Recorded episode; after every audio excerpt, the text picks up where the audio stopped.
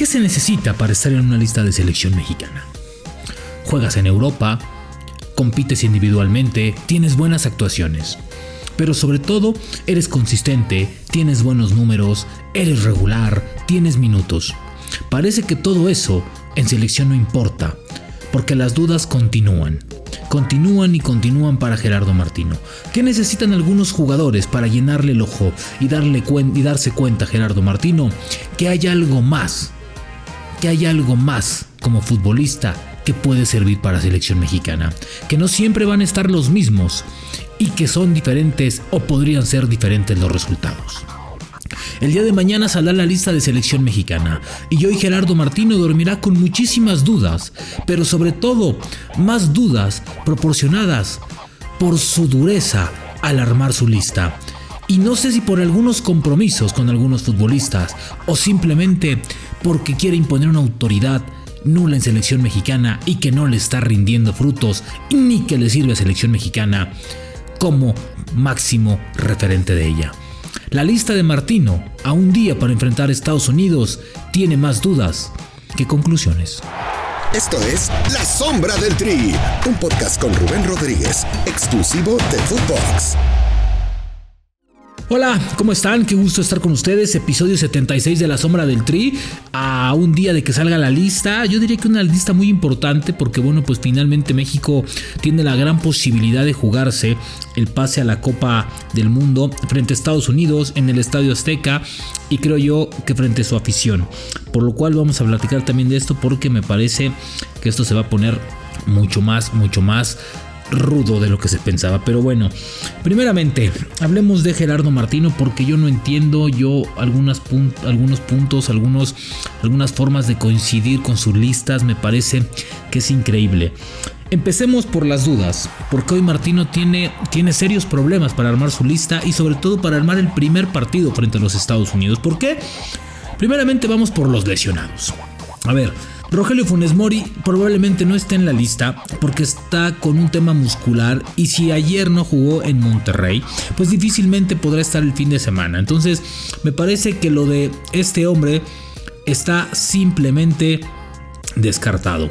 Y aquí nos van a dar la razón todo mundo que ayer hablaban de el llamado de eh, eh, Jiménez, ¿no? De Santiago Jiménez. Bueno, pues eso te habla de que es el siguiente delantero, de que para Martino está Raúl Jiménez, en ese orden, ¿eh? Raúl Jiménez, Rogelio Funes Mori, Henry Martín y ahora Santiago Jiménez. Ese es el orden de los delanteros. Y no empecemos a ponerles que Javier, no, ya sabemos que a Javier Hernández no lo van a llamar, ya sabemos que a Javier Hernández, por más que digan los líderes de este equipo que no tiene nada contra él, evidentemente el grupo está mejor sin él y Gerardo Martino también está mejor sin él y los dirigentes también están mejor sin él. Entonces, el entorno de selección mexicana no le funciona a Javier Hernández, no es su momento y creo que eso ya pasó. Así de que Javier Hernández me imagino yo y creo que, por lo visto en los últimos tiempos, estará viendo Qatar desde televisión o invitado a alguna televisora o no sé qué vaya a hacer Javier,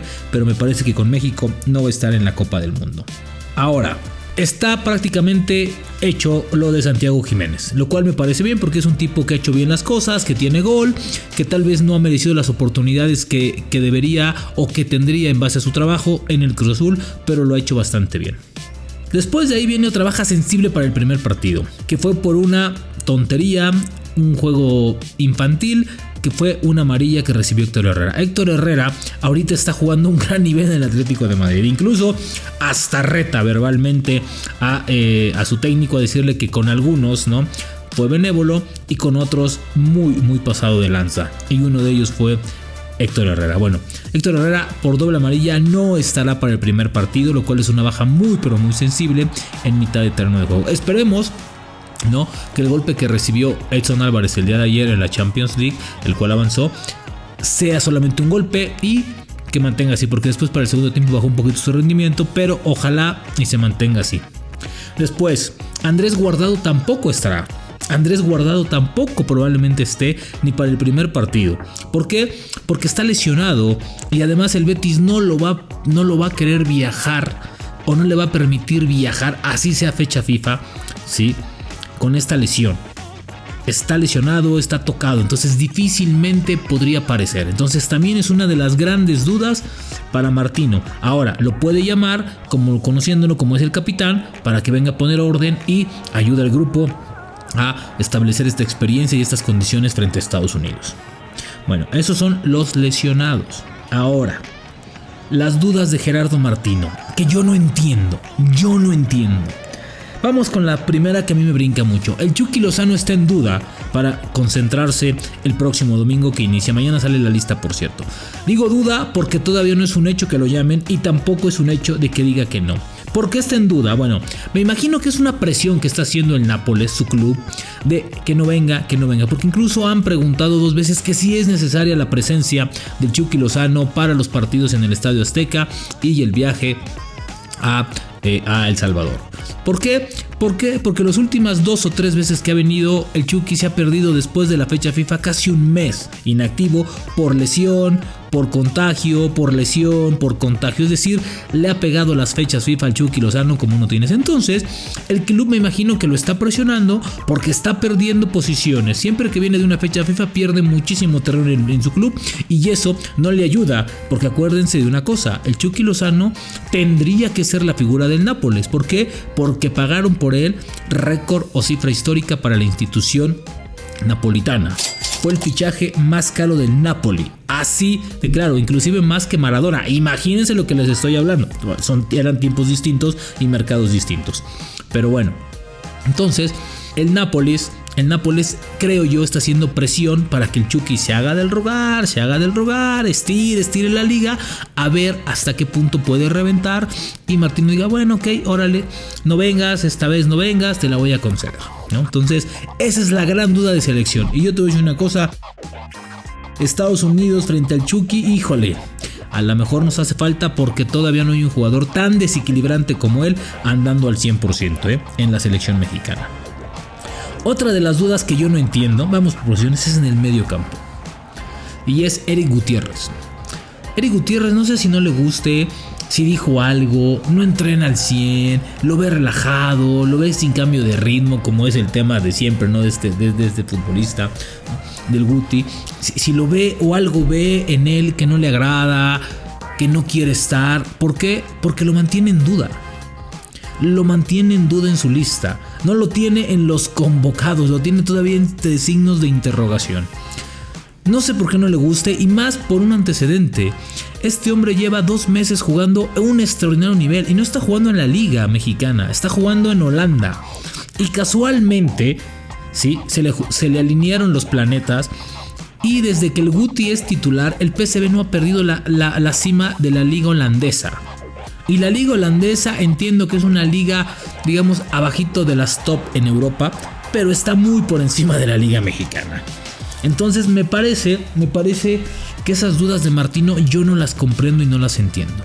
No puede ser posible que traigas un que no que no quieras traer o te niegues a dar una oportunidad a alguien que tiene dos meses, tres meses, casi seis meses activo de manera continua en el mejor fútbol del mundo, en Europa con un equipo importante, donde está jugando competencias internacionales, está jugando la Europa League, el segundo torneo de clubes más importante probablemente del mundo, O ahí pegadito yo creo que con la, que con la, que con la eh, Libertadores. Entonces yo no entiendo esa parte de Martino.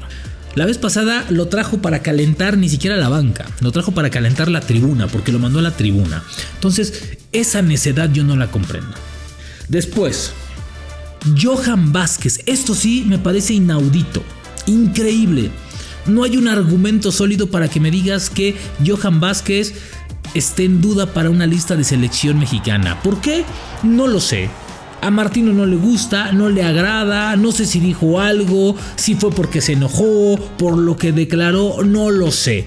¿Sí? Pero me queda claro que Johan Vázquez no es valorado en selección mexicana por lo que es. Y no me van a decir, ni Gerardo me va a decir, ¿sí? Que hoy la defensa es como para presumir, que hoy la defensa que tiene es de lo más sólido de la selección, es la zona que más dolores de cabeza le da, es la zona que más consecuencias tiene cuando hay un error, evidentemente. Es la zona más golpeada en selección mexicana. Es lo peor que tiene el cuadro mexicano así tal cual. Y que tú no confíes en un jugador que ha sido rentable para su equipo. Me dirán, está peleando el descenso en Italia, sí, pero está en Italia, güey. Está jugando en Italia. Individualmente ha tenido mejores partidos cada día. Poco a poco se ha afianzado. ¿sí? Ha jugado la mayoría de los minutos desde que ha llegado. Entonces, me parece, me parece increíble que no vean eso en el futbolista mexicano. ¿A quién prefieres llevar? Si no tienes centrales en este momento que te aseguren un tema. ¿sí? Néstor Araujo no es el mismo central en el Celta que en selección. César Montes, una de cal por dos de arena. Moreno le pesa el ritmo, le, le está costando trabajo el fútbol mexicano y no lo tienen al 100%. Ahora no tienes laterales tampoco. El Chaca está irregular, entre lesiones y no, no está. Jorge Sánchez sigue lesionado y ni en el América juega. Entonces va a jugar el Cata. Del otro lado, ¿a quién vas a poner como lateral? ¿Vas a confiar otra vez en Gallardo, que sigue intermitente? ¿O vas a poner al jugador que está militando en Europa y ahí sí que no lo llamaste después de seis meses, que es Arteaga? Entonces, me parece, me parece que lo de Johan Vázquez raya más en un capricho de Gerardo Martino o en algo que no le gusta, pero que sea claro con él. Sí, no sé si ya se lo habrá dicho o no, pero me parece increíble que estas dudas estén en selección mexicana. Entonces, a resumidas cuentas, y para cerrar este episodio, me parece que hoy Gerardo Martino no está siendo congruente, o no sé si no sabe lo que se está jugando frente a Estados Unidos. No sé si todavía no entiende que el partido es imperdible. Y cuando se dice imperdible es imperdible en serio.